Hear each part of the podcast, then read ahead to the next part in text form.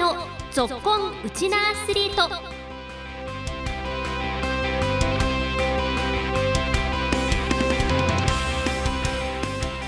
こんにちは。ラジオ沖縄アナウンサーの杉原愛です。この番組は県内のスポーツ関連のイベントを取材してお伝えしたり学生スポーツからプロスポーツまで県内で活躍するウチナアスリートを全力で応援しようという番組です。今週は第一線で活躍されるスポーツ選手から子どもたちが直接指導を受けられるという貴重なクリニックが開催されました。スポーツイベント2つご紹介していきます。今日も15分間お付き合いよろしくお願いします。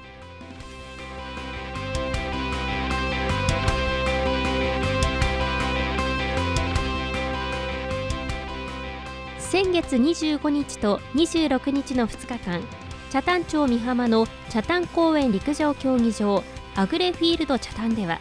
県出身元なでしこリーガーの高良涼子さんが主催する第4回ジーニアスカップクリニックが開催されました。初日の25日午前中には元日本代表なでしこリーガーなどスペシャルゲストが参加。今回のゲストに登場したのは2011年のワールドカップ優勝メンバーでもあり現在は韓国のチームでプレーする田中明日菜選手や昨シーズンまで WE リーグのジェフユナイテッド市原千葉レディースでプレーをされた大滝亜美さん。元日本代表で現在は韓国でプレーする安本佐和子さんが参加されました。子どもたちは一流選手の指導に目を輝かせていました。ジーニアスクリニックの締めくくりに挨拶をする大会を主催した高良涼子さんです。この隣の3人選手は、えー、みんな、えー、日本代表に選ばれた歴もあるしで、まあ、海外でプレーした経験もあります。でこういう選手とサッカーできるっていう経験っていうのがやっぱりあんまりないので今日のこの機会を大切に何か嫌なこととかうまくいかないこととかあったら思い出していい方向にポジティブに考えられる要因になったらいいなと思います。クリニック終了後には選手のスパイクやサイン入り応援タオルなど私物やグッズをかけてのじゃんけん大会も開かれ大いに盛り上がりました。欲しい欲しい欲しい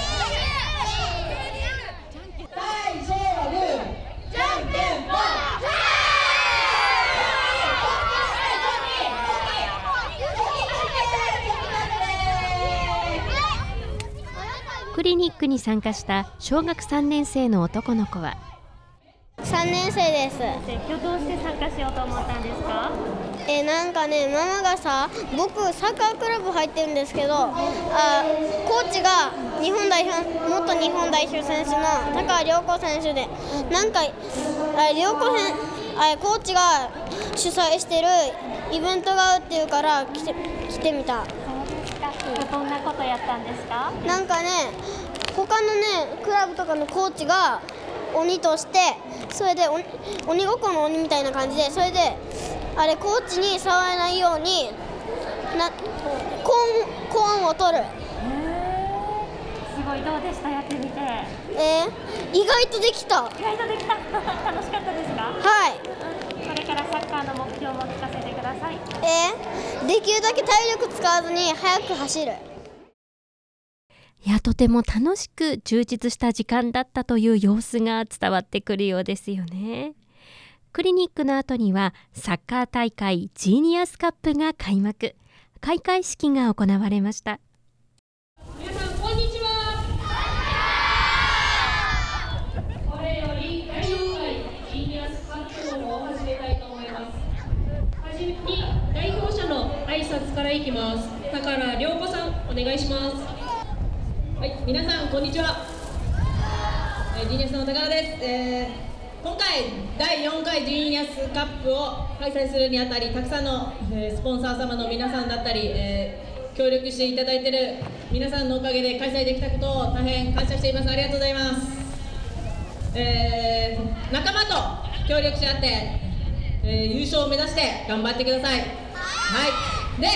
えっと、隣に私の隣に、えー、朝ジーニアスクリニックで参加してくれた選手がいますのでじゃ簡単にご紹介させてください、えー、大滝亜美さんです。で隣が安本佐和子さんです。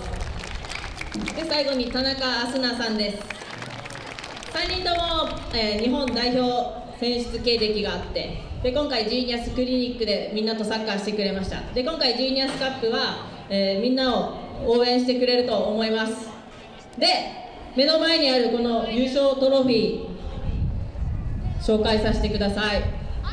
読谷村にある、えー、二次工房っていうところの琉球ガラスのね工房の稲峰さんって方がジーニアスカップのためにオリジナルで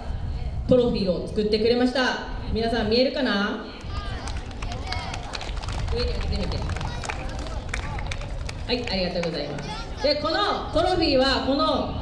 大会だけのオリジナルになるので世界に一つです。世界に一つです。だから世界に一つのトロフィーを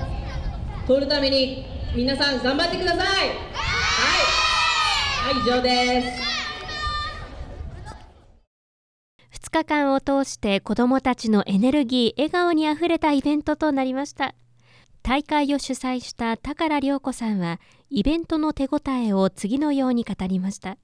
まあ、今回で4回目開催するにあたってご協賛いただいているスポンサーさんだったりあとはもうこの運営スタッフこのこの何ですかねジーニアスカップジーニアスクリニックにの趣旨にやっぱりこの賛同いただいている仲間がたくさん増えてきたなっていうのはすごい感じててなんかやっぱりそれがなんか心からみんなが手伝うよとか手伝いたいよとか言ってくれるのが本当に嬉しいです。はい個人的には、まあ、沖縄県で生まれてで途中からまあ県外に出て、まあ、日本代表になったり、まあ、プロ選手になりましたっていう、まあ、経歴はあるんですけどやっぱりこのもっと地元のこのサッカーに対してやっぱり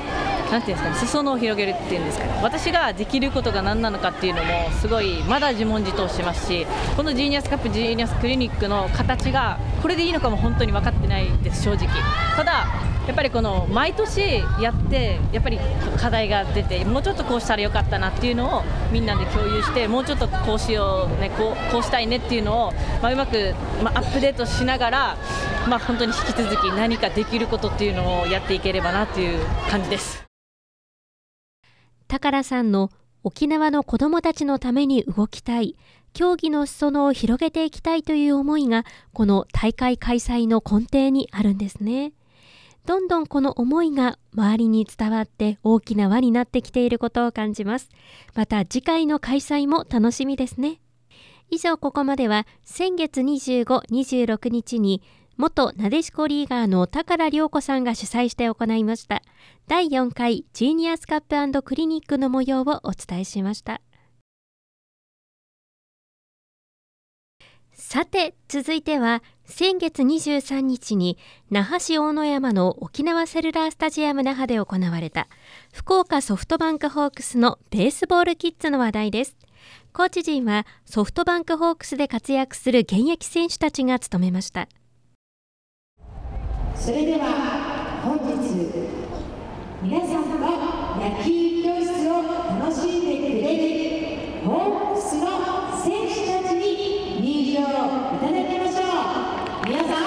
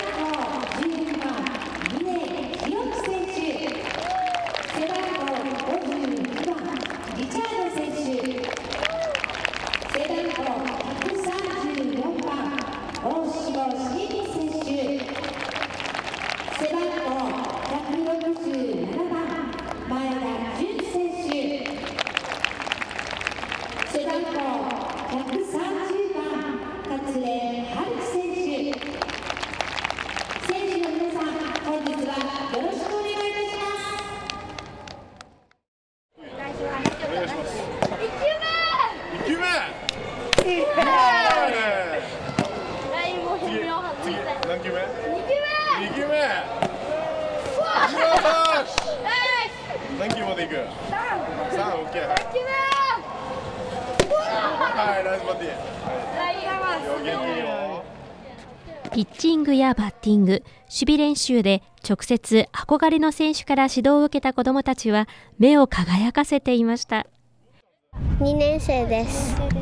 今日はどんなことしました今日はえっとなんか選手たちと一緒に練習をたくさんしたりしました。とストラックアウトが楽しかった。えっとなんかあの前も去年もあの野球教室に来たからその時は雨で室内だったけどなんかその時に東山選手を知って東浜選手のストラックアウトがなんか楽しみでずっと。東山選手がファンだったからかっこよかった。もう東山選手みたいに目指してあれピッチャーできるようになりたい。クリニックに参加した子どもたちにとっても憧れの選手という東浜直投手。クリニック終了後に沖縄の子どもたちの印象などについてお伺いしました。楽しんでやってるなっていうのが第一印象で、まあ、その中でもやっぱなんていうんですかね能力の高い子もちらほらいましたしそういう子どもたちが多くいたらいいなという思いにはなりましたけどねバイバイなかなか地元の子どもたちと触れ合う機会っていうのは、え僕福岡にいるのでないので、まあ、そういった意味ではすごく楽しみにしている、えー行事の一つでもありますしまあ、そのためにもやっぱシーズン頑張らなきゃいけないなとそういう思いにさせてくれる。もうそうですね沖縄出身で、まあ、比嘉さんが一番上ですけど、えーだいぶ上の方になってきてチームの中ではもう沖縄出身で言えば一番上になるのであのそういった意味ではまだまだ、あの